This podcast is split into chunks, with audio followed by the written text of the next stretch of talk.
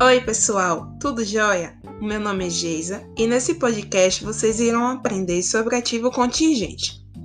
O ativo contingente é normatizado pelo CPC 25, no qual o define como um ativo que resulta de eventos passados, cuja existência desse ativo só será confirmada pela ocorrência de um ou mais eventos futuros incertos, que não são controlados pela entidade.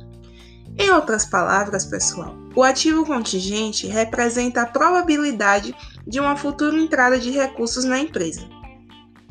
A empresa, ela não deve reconhecer um ativo contingente sem que haja uma certeza ou uma grande probabilidade de ganho. Sendo assim, o correto a se fazer é manter o ativo contingente fora das contas do balanço patrimonial. Por esse motivo, o ativo costuma aparecer somente nas notas explicativas. O CPC ele ainda determina que se a chance de ganho for remota, ele não deve sequer ser citado nas notas explicativas. Afinal de contas, não se deve contar com aquilo que não é certo, não é verdade? Para finalizar, eu trouxe um exemplo para melhorar o entendimento de vocês.